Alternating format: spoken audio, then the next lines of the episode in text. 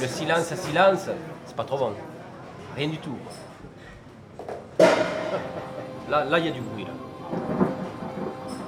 Allô? There is no such thing as Le silence. silence n'existe pas. Allô, c'est Diane. Something is always happening that makes a Il sound. se passe toujours quelque chose qui produit un son.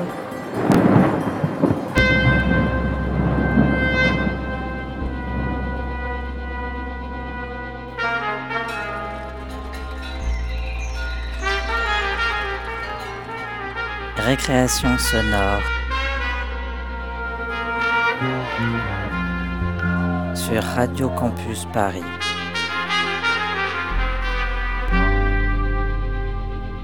Bonsoir, bienvenue sur Récréation Sonore. Nous serons le 19 juin et nous étions, nous sommes ce soir le 9 juin. Cette émission, la dernière émission de l'année, est enregistrée en avance et en public depuis la cassette à Aubervilliers. C'est un endroit où l'on écoute et où l'on fabrique du son. Et aujourd'hui, Amandine Casadamon est avec nous et elle nous fait le plaisir d'avoir amené ses cassettes, ses vinyles et aussi Greta, son chien. Bonsoir. J'ai découvert ton travail lorsque tu es venu au Créadoc, c'est une école de documentaire sonore à Angoulême. Tu nous as fait écouter Welcome to Napido, une composition entre musique concrète et documentaire qui nous promène dans la nouvelle capitale birmane. C'est en quelque sorte un documentaire expérimental et ça m'a rendu très curieuse de ton travail. L'objectif de cette carte blanche ce soir, c'est pas vraiment de retracer ton parcours ou de faire ton portrait, mais plutôt d'essayer de comprendre un peu comment tu travailles, d'appréhender ton univers à travers quelques sons qui t'ont marqué, d'entendre à travers ce que toi tu entends. Tu es donc venu nous faire écouter des choses non podcastables et que Shazam ne reconnaîtra pas, comme tu dis. J'espère, parce qu'un ami m'a dit que Shazam, une fois qu'on lui montrait, proposait un son qu'il ne connaissait pas, il l'enregistrait et après fait ses recherches et finalement il devient Shazamable. Alors j'espère qu'il a tort. Tu es une fille de radio, tu as commencé la radio à 14 ans, et depuis tu fais de la réalisation sonore, mais aussi des performances, des installations, entre documentaire, fiction, musique. Et c'est un peu tout ça qu'on va écouter ce soir. Alors peut-être pas tout, mais en tout cas des, choses qui m'ont euh, inspiré, des choses qui m'ont traversé, des choses que j'ai découvertes aussi euh, récemment. Euh, c'est vrai que j'ai un univers euh, assez large et que j'oscille entre différents champs, différentes pratiques. Alors effectivement, c'est très souvent lié au sonore, mais comme tu l'as dit, il y a le documentaire et la fiction, et l'un a toujours nourri l'autre plus j'ai aussi euh, animé euh, tout simplement euh, des émissions de radio pour des, des magazines. et, mais je, je n'en dis pas plus. et voilà, on je va s'en apercevoir. Bon, avant tout, on va commencer par écouter un 45 tours que je prépare. pour se mettre en condition. On n'en dit rien de ce 45 tours, on laisse la, la surprise. On laisse la On surprise. aime les surprises. Alors je vérifie bien qu'il soit à la bonne vitesse. C'est parti.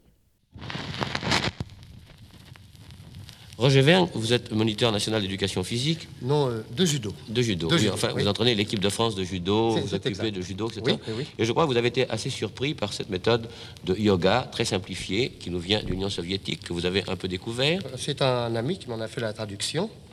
Et à votre avis, cette méthode simplifiée de yoga est valable? Ah, je prétends qu'elle est valable, j'en ai fait l'expérience, du reste sur des judokas, et ça m'a donné d'excellents résultats. Une expérience, c'est-à-dire que je crois, d'après ce que vous m'avez expliqué, vous avez pris des judokas qui venaient de faire une séance de judo euh, très difficile. Très- enfin, très difficile, Les troisième dan, deuxième dan, oui, pas c'est des ça, vous, connaissez, judokas vous ceinture connaissez le judo, vous connaissez la violence de ce sport, qui n'est pas un sport dangereux, et j'insiste là-dessus, mais qui est quand même très dur quand il est pratiqué sous la forme compétition. Ça. Alors Et- j'ai eu l'occasion, après euh, justement une séance d'entraînement, n'est-ce pas, de faire exécuter à mes judokas cette série de mouvements, des mouvements que j'ai sélectionnés, et j'ai obtenu, n'est-ce pas, à la suite de cette expérience, d'excellents résultats. Vous êtes certain qu'en pratiquant ces six mouvements de yoga, on peut garder toute l'année une forme parfaite et gagner facilement la bataille de l'hiver? C'est certain, c'est certain seulement. Vous savez, comme dans toute chose, il faut persévérer. Il ne s'agit pas de, de faire une séance de yoga par-ci, par-là. Il faut au moins que la séance de yoga soit journalière. Parfait, écoutons votre leçon. Premier mouvement, Talasana ou mouvement d'élongation. Placez-vous en position droite Écartez vos jambes de 40 cm. Fermez doucement les poings tout en fléchissant les avant-bras. Montez lentement les mains près des aisselles. Grandissez-vous sur la pointe des pieds. Étendez les bras horizontalement devant vous. C'est trop vite. Lentement l'extension des bras. Montez-les jusqu'à la verticale. Restez quelques secondes dans cette position. Abaissez lentement les bras tout en inspirant. Inspirez, continuez votre inspiration. revenez à la position de départ, talon au sol, relaxez-vous. Et soufflez très fort maintenant, détendez-vous. C'est très bien. Deuxième mouvement, Padasana, ou rapprochement des mains et des pieds. Vous êtes en position droite. Fléchissez le tronc en gardant les jambes tendues. Fléchissez lentement, fléchissez lentement. Décontractez la sangle abdominale. Expirez sans forcer. Gardez la tête dans le prolongement du tronc. C'est très bien. Efforcez-vous de poser les mains sur le sol maintenant. Restez dans cette position quelques secondes. Revenez lentement à la position de départ en inspirant. Revenez lentement, lentement, c'est très bien. Décontractez-vous. C'est parfait. Troisième mouvement, Utkatasana ou accroupissement. Écartez les jambes d'environ 40 cm, c'est très bien. Ne raidissez surtout pas les jambes, restez très naturel. Placez les mains sur les hanches. Hissez-vous sur la pointe des pieds. Fléchissez les jambes en cherchant à vous asseoir sur les talons. Réunissez les genoux, descendez lentement, descendez les genoux tout doucement, restez dans cette position, cherchez à vous asseoir davantage sur les genoux, c'est ça. Décontractez-vous un petit peu, inspirez, expirez. Revenez lentement à la position de départ. Oh là, ça fait mal. Ah oui, bah parce que vous faites tous vos mouvements d'une façon très, très contractée. Quatrième mouvement, Vapada ou rapprochement des genoux et de la poitrine. Couchez-vous sur le dos, le menton droit, le cou tendu. Sans soulever les épaules, cherchez à rapprocher les cuisses de la poitrine. Saisissez vos jambes sous les genoux, ça, et cherchez à rapprocher les genoux le plus possible de la poitrine. C'est très bien. Restez quelques secondes dans cette position. Cherchez à placer les pieds près du bassin. Revenez lentement à la position de départ. Lâchez vos jambes. Étendez-les lentement vers l'avant. Reposez-les sur le sol. C'est très bien. Décontractez-vous et respirez surtout. Respirez. Cinquième mouvement. Ustrasana ou position du chameau. Écartez légèrement les pieds. C'est cela. Mettez-vous à genoux, les orteils en extension. Portez lentement le tronc en arrière en commençant par la tête. Commencez d'abord par la tête, c'est ça. Tu sais ce que c'est ça? Cette, cette bizarrerie? Cherchez non, non. talons. C'est très amusant. Ça s'appelle Sonorama. Hop, c'est un disque souple dans un petit magazine carré de la taille d'un 45 tours. Et en fait, c'était un magazine euh, sonore et, et, de photos, euh, plus sonore que de photos, qui a été publié dans les années 60, début des années 60. Ça a duré euh, peut-être 2-3 ans. Il y avait, c'était un mensuel. Voilà, tu vois là. Et donc, il y a quoi? Il y a une 10, 15, 15 pages? Non, j'exagère peut-être peut-être une dizaine de pages, et à chaque fois un reportage euh, sonore ou euh, de la musique et un, un mini texte et des, et des, photos qui accompagnaient. Voilà. Alors ça, c'est tout à fait un, un objet que je, que je, peux jouer dans, dans mes mix euh, vinyles. Ça fait partie de, de voilà, des, des, sources qui, qui alimentent ces improvisations. Et je trouvais aussi intéressant par rapport à mon parcours et ce que j'aime faire d'amener un, élément d'archive sonore parce que c'est un matériel que j'aime bien travailler, avec lequel j'aime bien composer. Voilà, c'est mon côté un peu euh, historienne, parce que c'est les études que j'ai faites qui ressort et euh, j'aime bien euh, me plonger dans une période dans laquelle j'ai pas vécu, que j'ai pas connu. Et on va euh, continuer un peu, euh, disons, dans les archives, Mhm. mais cette fois dans les tiennes. Qu'est-ce que c'est que ça? Vous avez fouillé dans mes archives?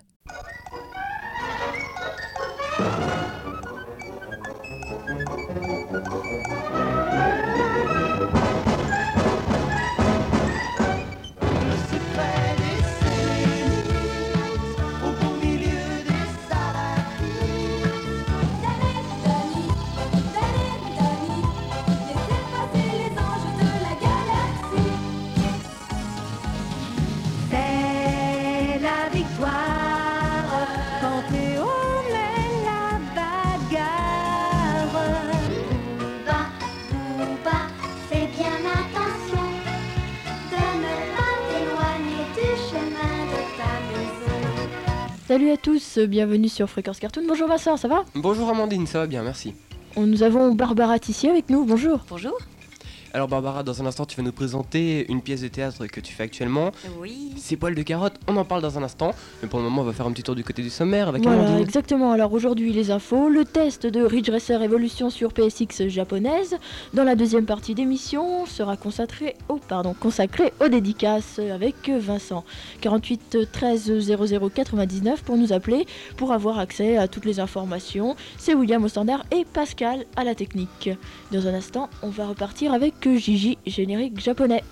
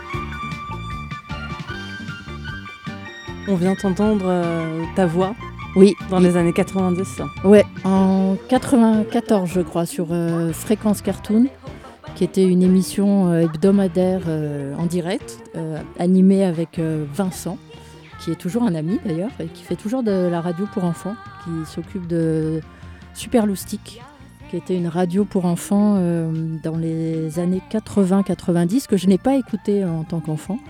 Euh, mais lui était un grand fan et il y a pas mal de gens qui étaient fans de, cette euh, radio et il a décidé de la faire revivre, mais euh, de la même manière, exactement de la même manière qu'à l'époque, c'est-à-dire en mettant des, musiques de dessins animés de l'époque. Voilà, et donc Fréquence Cartoon, c'était sur Fréquence Paris Pluriel, je crois que je ne l'ai pas dit, qui est une radio qui existe toujours sur la bande FM parisienne. Et moi j'étais en charge de la rubrique jeux vidéo. Et il y a un moment aussi où j'étais seule à l'antenne euh, l'année suivante où Vincent, euh, on s'est demandé d'ailleurs pour- pourquoi il était plus là. À un moment donné, on ne se rappelle plus. C'est très bizarre. Je dis mais à un moment j'animais seule, tu étais parti. Il me dit oui. Je dis mais pourquoi? Il me dit je ne sais plus. Pourquoi? Voilà. Après il est revenu. Euh, mais c'est vraiment mes premières expériences de, radio. Alors amateur, mais finalement presque, presque professionnel, hein, parce que c'était un rendez-vous chaque semaine que, l'on préparait sérieusement, avec des, entretiens, euh, des chroniques, des jeux avec les, auditeurs, de l'animation. euh. voilà, c'est ce qui m'a mis un peu le, le pied à l'étrier, qui m'a donné le, goût de la radio. Euh, même si je pense que j'ai été très influencée par un grand-père euh, aveugle qui m'a euh, initiée à, l'écoute et à l'écoute autour de moi, en fait, à l'ambiance réelle, finalement, euh, au son concret. Euh, voilà, mais c'est, oui, c'était drôle de, non, de s'entendre. J'avais, j'avais plus. euh, Ouais, salut Vincent. On reconnaît ta voix quand même. On reconnaît ta voix. Elle est plus grave maintenant, non? Oui. Pourtant, je fume pas.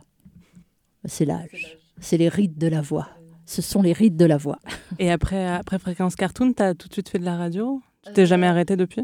Hum, si je me suis arrêtée pour aller en rêve party, parce que ça prenait quand même beaucoup de temps euh, d'aller en rêve party. hein.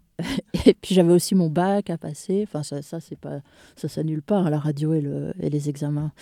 Euh, non, mais j'y suis retournée assez vite après euh, sur une radio qui s'appelait, qui s'appelle, je crois qu'elle existe encore, qui était sur internet, qui est sur internet Radio Junior.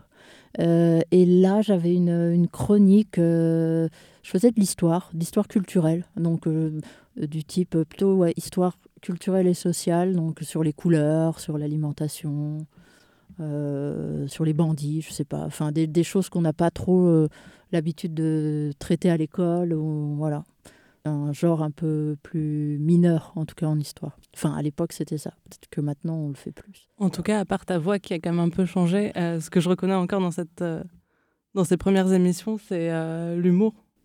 Ou le côté un peu joueur Ah. que tu peux avoir en- dans beaucoup de tes créations. Et euh, la suivante est une fiction avec euh, une invitée euh, qui est ici. Que je vais aller chercher d'ailleurs pendant le bobino. Chloé? Bonjour, je suis Chloé pour servir votre vilainie. Est-ce que tu as envoyé les propositions des parlementaires à l'astrologue? Pas encore la présidence a indiqué qu'elle souhaitait d'abord les lire avant de les soumettre aux astrologues. Sale petit avorton hydrocéphalique. Chloé, appelle-moi la présidente.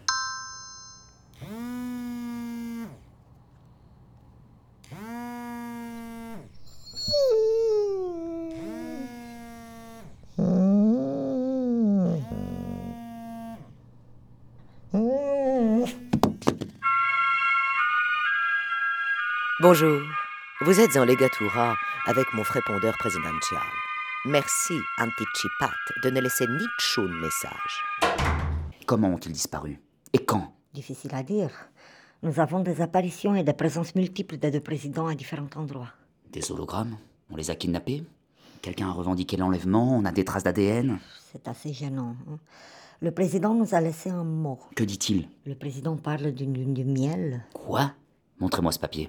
On ne l'a plus. On voulait le faire expertiser, mais. Mais quoi? L'espagnol breton présidentiel l'a mangé. Ah, nu sauvé. Dar cum să plecăm dacă nu există? Même les murs să faire la bas. Dacă nu, y a pas de porte. Et même les murs. Uite-te. A disparaît.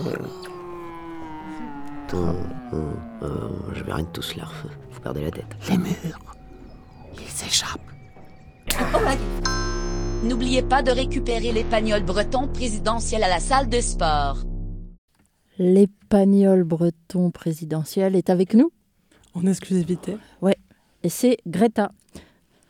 Alors Greta, c'est c'est mon chien. Euh, c'est un grand chien qui me regarde d'un drôle d'air. Elle me dit Mais Kev, donne-moi le fromage qui est à côté de toi, là, qu'est-ce que tu racontes? Et Greta, de temps en temps, euh, elle travaille avec moi, elle fait des voix. Et donc là, c'était L'Empire bicéphale. C'est une fiction que j'ai écrite et réalisée avec Eileen Castilly pour euh, France Culture. L'idée, c'était de montrer comment on dirige et on enregistre la voix d'un chien à la radio. Donc j'ai amené un morceau de fromage et un couteau suisse. Voilà, couteau suisse, objet indispensable euh, à toute av- aventurière. Euh, et je vais couper un petit bout de fromage. L'idée, c'est pas de la torture, hein. c'est que de stimuler euh, le chien pour le faire parler. Ça peut prendre un peu de temps. hein. Il faut qu'elle ait envie de s'exprimer. Tac. J'espère que vous n'avez rien contre les moments de silence.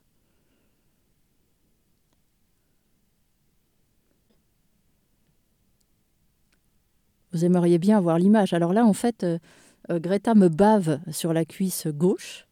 Euh, sur la cuisse droite, j'ai une petite tablette en, bois qui sert d'habitude à, couper le, fromage ou autre aliment carnassier. Et ah, elle essaye de trouver une technique en passant de l'autre côté. Elle n'est pas très coopérante ce soir. Ça peut être un échec total. Allez, ma chérie.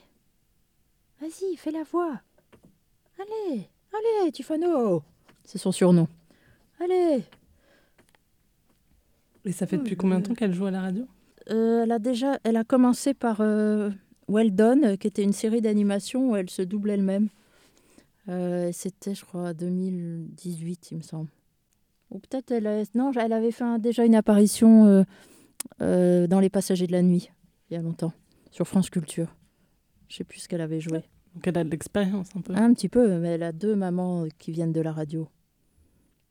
Non, bah écoutez, on va pas. On va peut-être faire une pause Elle- musicale. On va Ça faire va une pause musicale euh, et on va voir si Greta a envie de, de jouer. Alors, pour la pause musicale, on va écouter une cassette. Une petite trouvaille que j'ai ramenée d'Espagne. Et ça s'appelle Southern Cheyenne Women's Songs, collected by Virginia Giglio. Alors, je pense que cette personne est une ethnologue. Et euh, c'est vraiment une cassette qu'on trouve euh, qu'en cassette, enfin qu'on trouve pas dans le commerce. Je crois que le seul support existant, c'est euh, c'est effectivement une cassette. Euh, donc c'est euh, c'est une pièce rare et je trouve ça très joli. Song number 27 Heap of Birds Song, accompanied version.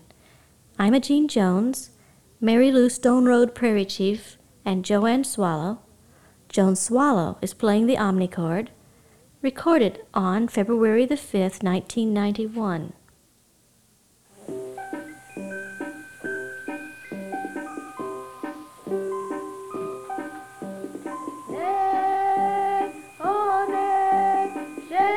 Song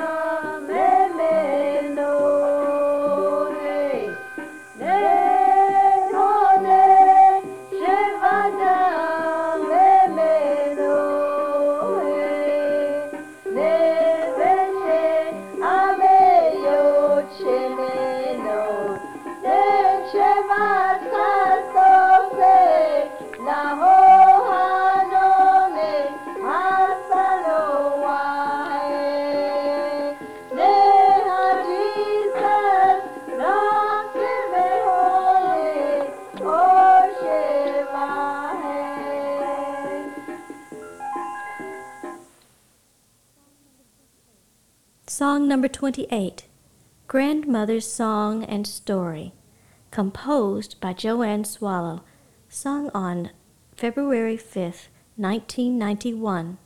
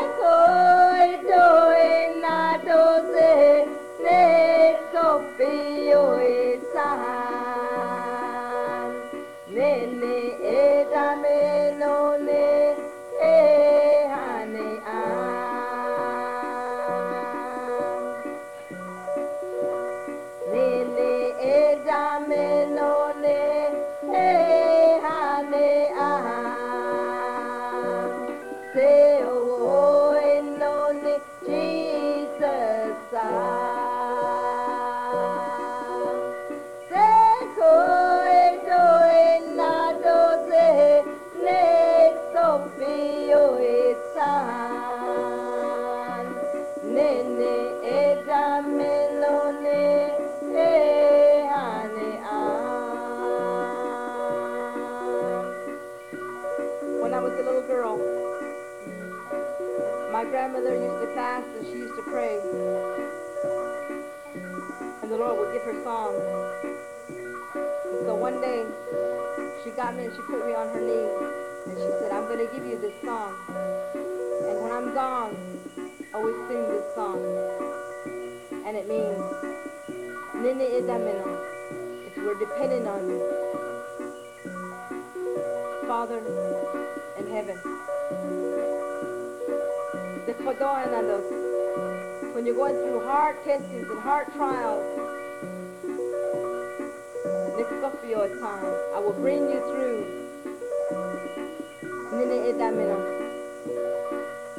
We're depending on you, Father above, to bring us through every trial and every testing that you go through in this walk of life that you take. Nene edamen on Jesus. We're dependent on Jesus.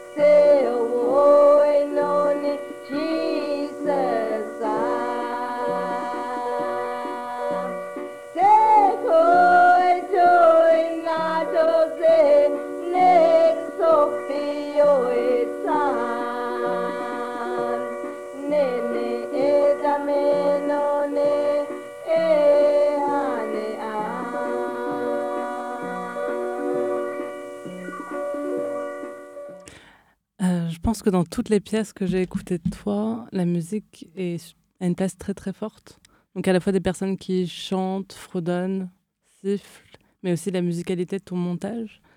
Est-ce que tu peux dire un peu euh, comment euh, ton goût pour la musique euh, influence ton goût pour la radio ou inversement? Hmm, question difficile. La musique, comme tu dis, ça peut être aussi le rythme.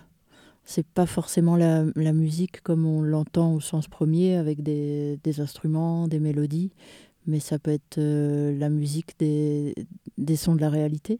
Ça peut être euh, la musique du vent, la, musique des, bruits d'un immeuble, de, de- des résonances qu'il peut produire, presque des erreurs en fait, euh, des, sons indésirables, des sons qu'on n'identifie pas comme, euh, comme une musique. Je me sens souvent proche euh, dans ma manière de travailler euh, des auteurs-réalisateurs de films do- documentaires en fait. Je pense souvent mouvement, aussi bien le, mouvement de la parole, la dynamique de la parole, dans toutes les, dimensions qu'elle peut avoir, euh, porter, chuchoter. euh. Je, suis très attentive à la dynamique de la voix. Euh, pa- par exemple, le philosophe Michel Foucault a une très belle dynamique de voix. Je ne sais pas si vous, l'entendez. Il a un rire incroyable. Et en fait, il a une, il a une certaine vitesse aussi dans la voix sa rythmique, la musique de sa voix donne envie de, l'écouter et ça, le, rend sympathique d'ailleurs. Donc on est forcément plus apte à, écouter. C'est vrai que parfois quand on compose un, un documentaire, on est aussi attentif aux différents euh, types de voix que va recevoir le, documentaire ou une fiction aussi quand on écrit et réalise une fiction, on fait attention au, choix des, voix des comédiens. Euh, aussi dans leur, euh, dynamique, leur, tessiture. Donc c'est presque la voix aussi, c'est un instrument, c'est une couleur. Et si je me trompe pas, tu avais fait aussi un atelier de création radiophonique où tu avais fait passer un casting. La, voix royale que j'avais euh, fait avec Angélique Thibault, euh, oui, on s'était, c'était mon premier ACR, on s'était drôlement amusé. C'était une sorte aussi de récréation sonore. Euh, on avait fait un appel sur les réseaux sociaux, je crois. On avait demandé des cobayes voix et plein de personnes s'étaient présentées, je sais pas, des dizaines de personnes, et on leur avait fait tout un tas d'exercices. De ce premier casting, on avait choisi trois personnes avec des voix euh, totalement différentes, Euh, et on les avait amenées chez une phoniatre qui leur avait fait une analyse de leur propre voix. Donc ils avaient chacun eu une consultation par cette phon- phoniatre. Et après, ils étaient revenus euh, en studio et on leur avait donné tout un tas d'exercices, par exemple de parler avec un, dentier de boxeur, de faire. euh, J'avais fait un interview d'eux pendant qu'ils faisaient des pompes. Euh, non, alors les pompes c'était trop dur. Des abdos. On les avait aussi interviewés dans le noir. Du coup, ça changeait. Justement la vitesse de, de, leur voix. Ils étaient beaucoup plus posés, ils se livraient plus. Il y avait une certaine pudeur dans le, le ton de leur euh, voix, dans, dans l'obscurité. C'est plein de dispositifs euh, finalement d'enregistrement euh, qui, qui, qui, nous permettent en fait de finalement de diriger un petit peu un entretien parce que ça pourrait ça peut ça peut être utilisé en fiction mais ça peut aussi être utilisé en, en documentaire, parce que parfois les gens ne sont pas habitués à parler dans un micro, donc il faut les mettre en condition, et parfois les mettre dans un certain espace, euh, d'une certaine manière, va, influer sur euh, la manière euh, dont ils vont parler, mais aussi sur les choses qu'ils vont nous raconter. Finalement, cet ACR, la voix royale, c'était une sorte de, de laboratoire sur la voix, et même, même pour nous-mêmes. Hein. On on, c'était vraiment des cobayes. Et il y avait une dessinatrice, euh, je me souviens, Antonine Joulot, qui était venue en studio et qui avait euh, dessiné les, les, personnes qui étaient venues euh, s'enregistrer, nos cobayes. Elle avait fait de très très jolis dessins extrêmement réalistes. Et vous pouvez encore l'écouter sur euh, Internet? Oui, sur, la, sur France Culture. Et tu parlais justement de tes inspirations euh, de filmiques? Oui. Et on va écouter un extrait par rapport à ça. Qu'est-ce qui fait la lèpre? Qu'est-ce qui fait la maladie? Les symptômes? Non, c'est pas ça. C'est ailleurs que dans les symptômes. Cette maladie-là, celle des symptômes, c'est la maladie sociale. Mais, mais l'autre, l'autre, c'est peut-être elle qui nous fait. Peut-être que ce n'est pas un état exceptionnel. On n'en verrait que des pointes de fièvre. Alors, ce serait pas un état différent. Et si on pouvait vivre la maladie comme on vit la santé? Parce que, qu'est-ce qu'on fait avec la maladie? On la refuse, à tout prix, même s'il faut refuser parfois ceux qui la portent.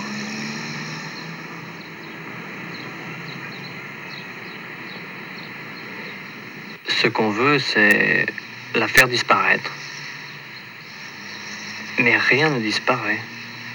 Alors, où elle va?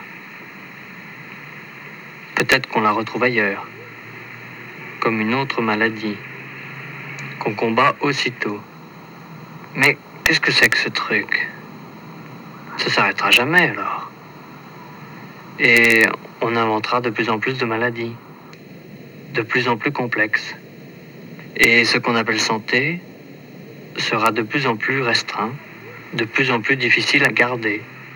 Et, si c'était la santé qui était douteuse, trompeuse, si elle n'existait pas, si on arrêtait de l'opposer à la maladie, qu'on s'écoute, qu'on ait l'impression d'être les deux à la fois, malade en santé, vraiment, la santé. Cette question-là, il faudra bien se la poser. C'est l'ordre. Un documentaire qui raconte euh, une île au nord de la Crète où étaient parqués des lépreux au début du XXe siècle, donc de 1904 à 1907. Et il y a cette voix off. Ce narrateur, ouais, qui, euh, qui est un, poète, Malo Aguetan. Euh, alors, je trouve ça intéressant de, de réécouter euh, ce, documentaire euh, de Jean-Daniel Paulet aujourd'hui, avec toute cette mode de, de, la narration à la première personne, parce que c'est un style tout à fait euh, bon, alors évidemment, il y a la texture de l'enregistrement, etc. Il y a une patine qui est, qui est datée de, très daté des années 70, il y a, du grain, enfin, je trouve ça très beau. Euh, et puis, on parlait du rythme, de la musicalité de la voix qui est tout autre, et surtout la qualité du texte. Et finalement, cette voix, elle, est là euh, tout le long, posée sur ces images assez lentes, souvent, avec parfois des, des témoignages de, de, de lépreux, avec des, des plans euh, travelling. On, se hisse comme ça euh, à travers l'espace le, de, de, ce lieu où les gens sont finalement euh, enfermés, enfermés dans, dans ce huis clos. Voilà, ça fait écho à des, des, sujets assez actuels, côté discriminant en fait par rapport à la, à la maladie. que ça soit le, le, sida encore, enfin, puisque je crois qu'aux États-Unis, les, les, gens qui étaient euh, atteints de, de, sida, séropositif, euh, ne pouvaient pas euh, entrer sur le territoire états-unien jusqu'en. Je crois que c'est Obama qui a levé ça.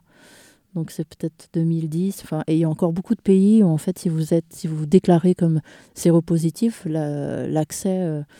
Au, au, territoire vous est refusé. Enfermé à l'EHPAD aussi. Ah, enfermé à l'EHPAD, oui. Qui est une de tes créations C'est ma grand-mère qui est enfermée à l'EHPAD. Elle est toujours enfermée à l'EHPAD. Hein.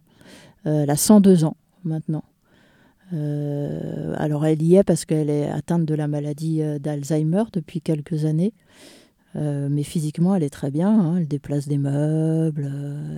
elle, est plus forte que certaines aides-soignantes.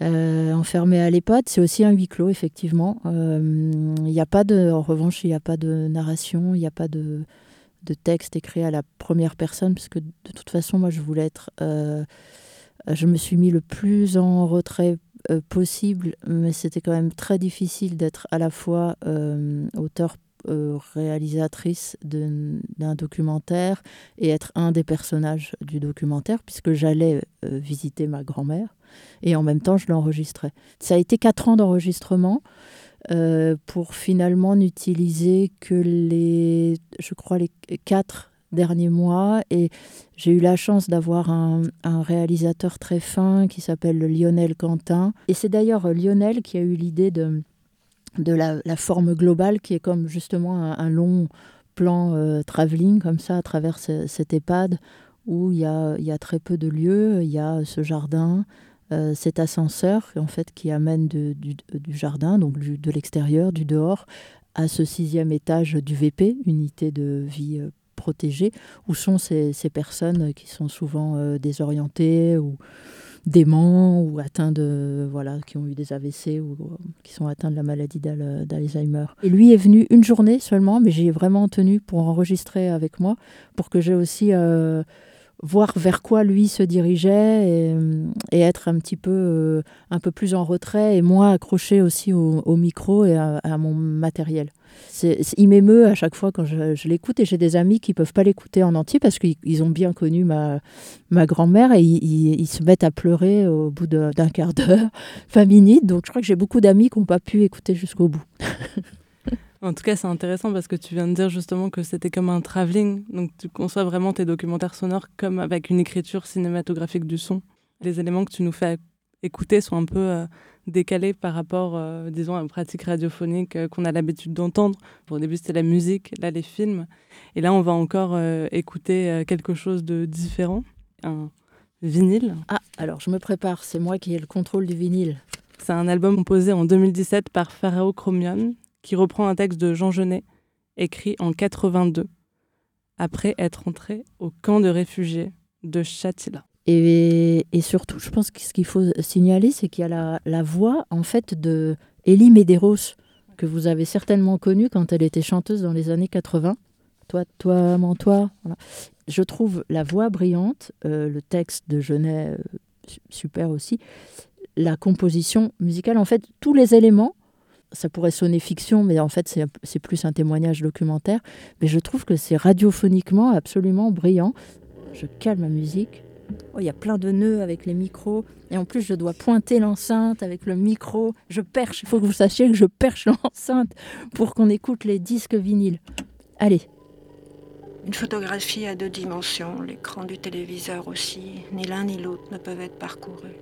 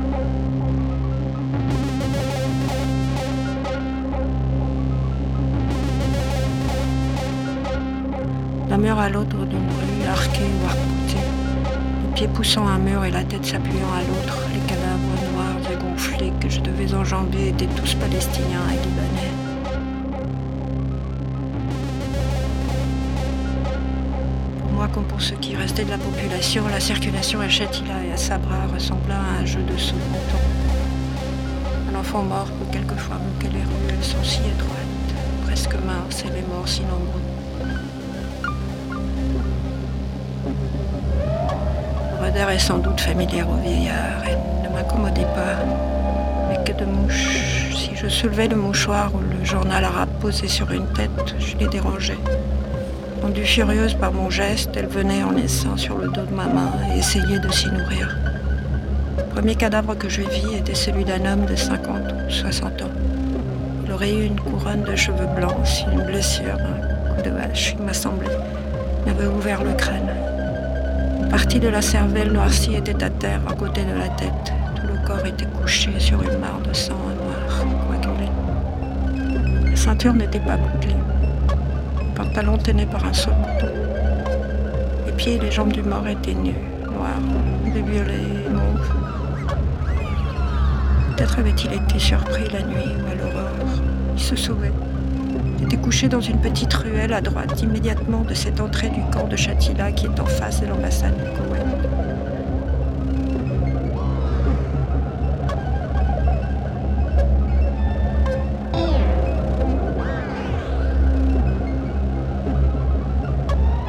Le massacre de Chatila se fit-il dans les murmures ou dans un silence total?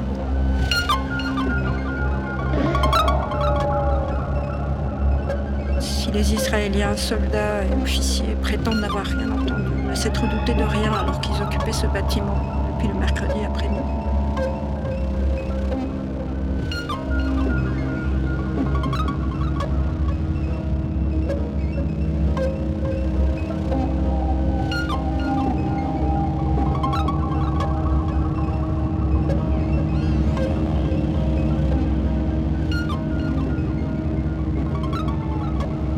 photographie ne saisit pas les mouches ni l'odeur blanche et épaisse de la mort. Elle ne dit pas non plus les sauts qu'il faut faire quand on va d'un cadavre à l'autre. Si l'on regarde attentivement un mort, il se passe un phénomène curieux. L'absence de vie dans ce corps équivaut à une absence totale du corps, plutôt à son recul ininterrompu. Même si on s'en approche, croit-on, on ne le touchera jamais. C'est là sur le contemple. Mais un geste fait en sa direction, qu'on se baisse près de lui, déplace un bras, un doigt, il est soudain très présent et presque amical.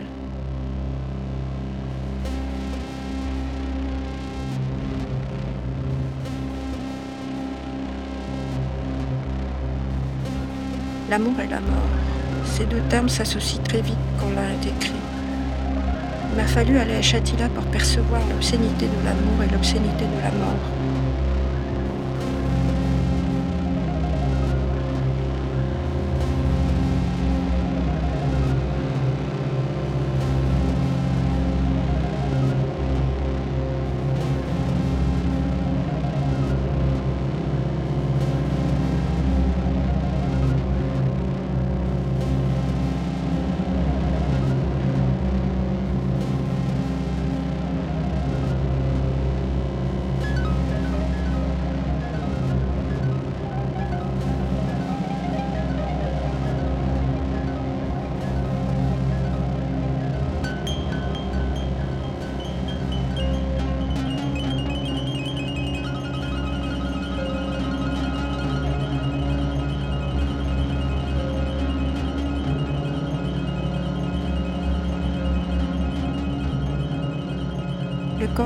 Cas, n'ont plus rien à cacher.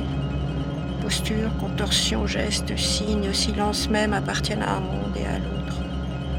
Le corps d'un homme de 30 à 35 ans était couché sur le ventre. Comme si tout le corps n'était qu'une vessie en forme d'homme, il avait gonflé sous le soleil et par la chimie de décomposition jusqu'à tendre le pantalon qui risque d'éclater aux fesses et aux cuisses. La seule partie du visage que je pus voir était violette et noire.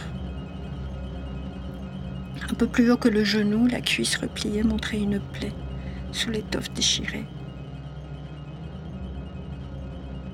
Origine de la plaie, une baïonnette, un couteau, un poignard.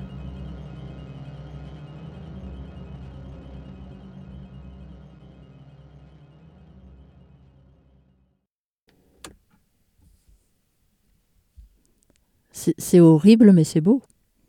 Et sur Internet, euh, c'est marqué comme sound poetry et collage sonore. Et toi, depuis 2019, tu es curatrice du musée transitoire, où tu mêles aussi la composition sonore en direct et des lectures. Donc, est-ce que tu peux dire un peu comment tu es venue à cette pratique de la performance sonore, ou je ne sais pas comment tu appelles ça? Oh, euh, Tout naturellement. D'abord, on, va commencer par le début, ça va m'aider à, tirer le, fil. D'abord, il y a eu l'animation en direct radio, après pas en direct, après il y a eu euh, Radio France, il y a eu euh, des reportages, travailler sur des magazines, euh, faire de la réalisation, et puis après commencer à faire du documentaire long pour Surpris par la nuit à France Culture. Euh, je me souviens un été, je travaillais pour Laurence Garcia et il fallait faire un reportage tous les jours et je trouve ça hyper difficile.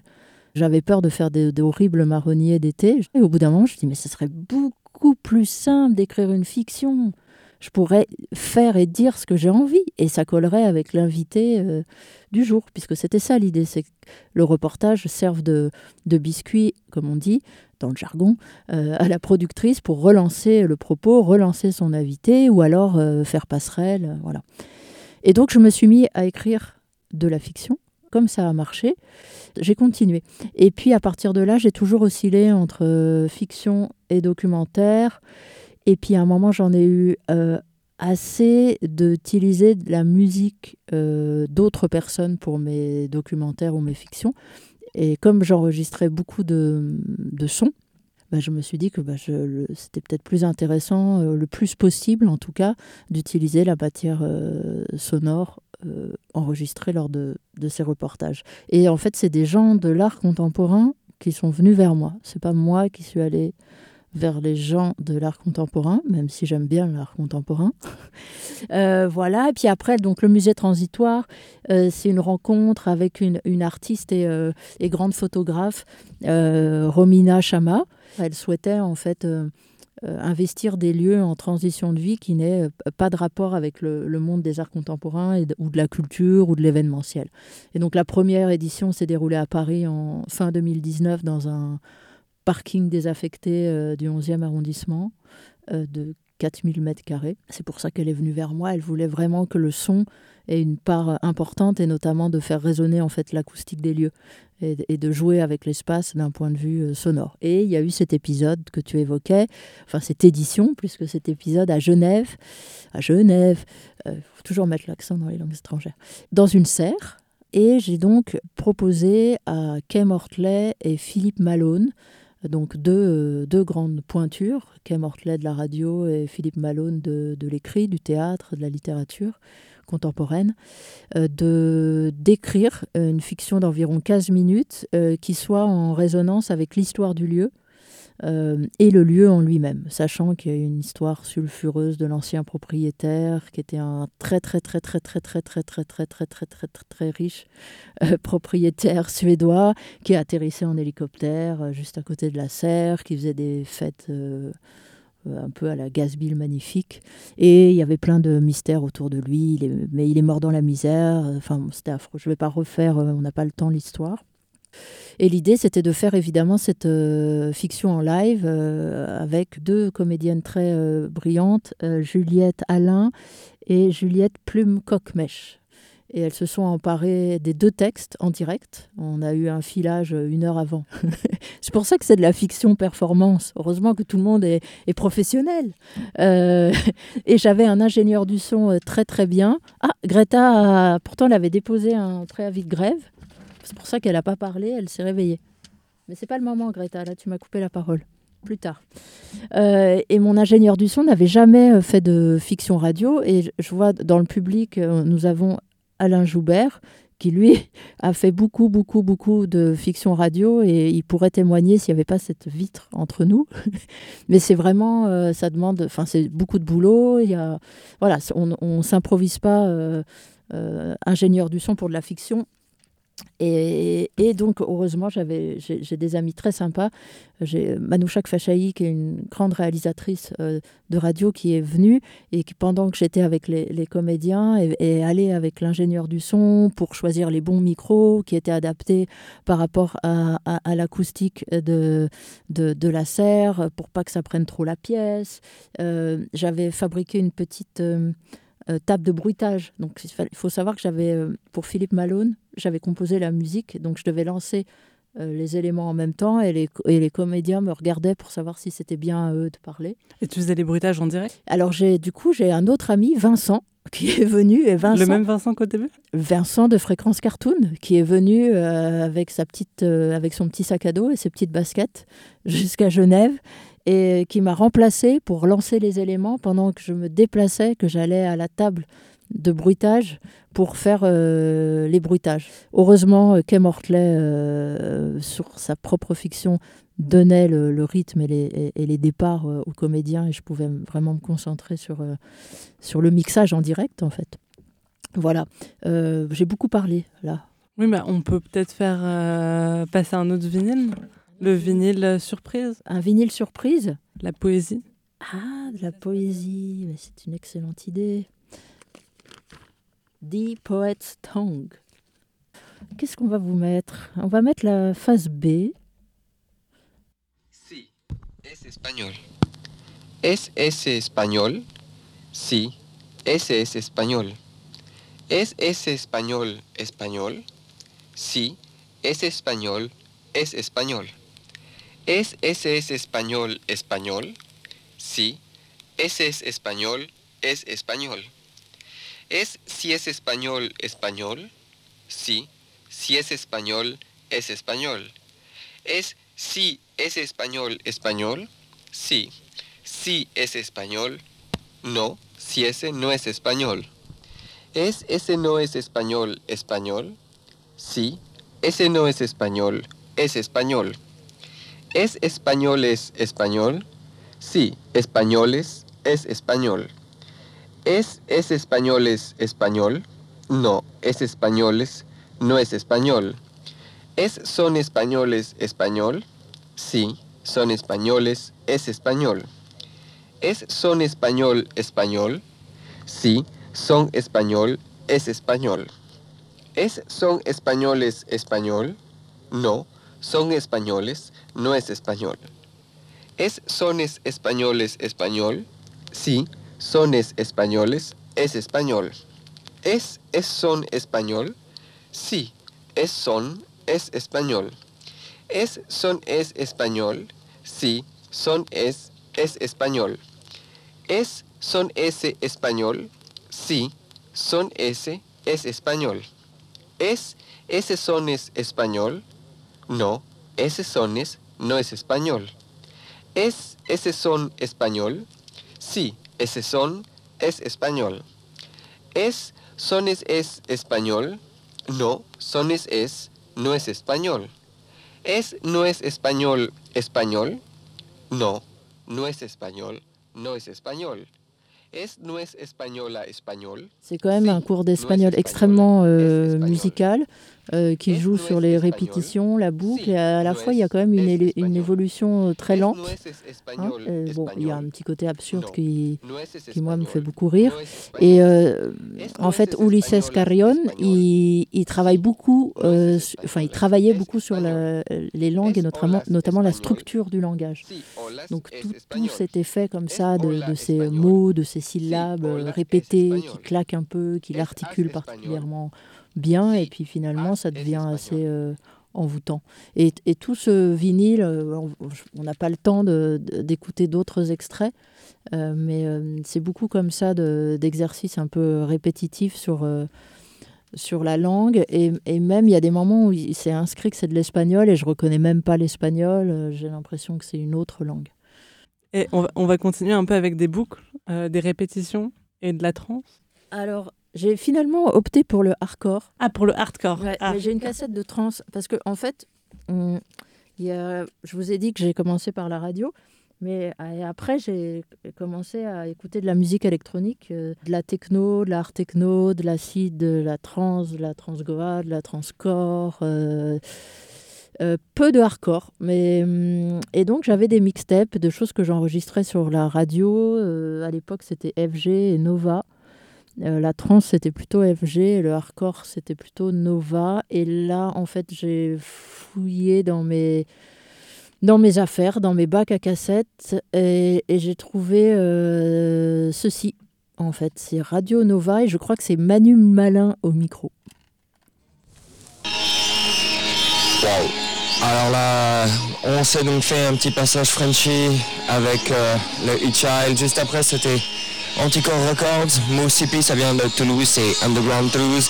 C'est aussi des gens qui signent sur le label Fish Cup à Hambourg. C'est vraiment bien. En fait, c'est une nana qui fait ça. C'est vraiment bien. Juste après, c'était Blast Off EP, le premier de Magma Records, des artistes parisiens. Euh, c'est un maxi de 6 titres. Il y en a pour tout le monde, c'est bien. Et euh, donc voilà, en fait, tout le monde fait un peu ses courses. C'est aujourd'hui, c'est euh, le mix course. Quoi. Et puis là, on finit avec pour moi l'un des meilleurs disques du moment. C'est le dernier micro-point sur leur propre label Dead End Records. Ça tape, c'est grave. Il y a quatre titres. Non, on en écoute un, mais les quatre sont vraiment excellents. C'est chapeau, quoi. Voilà.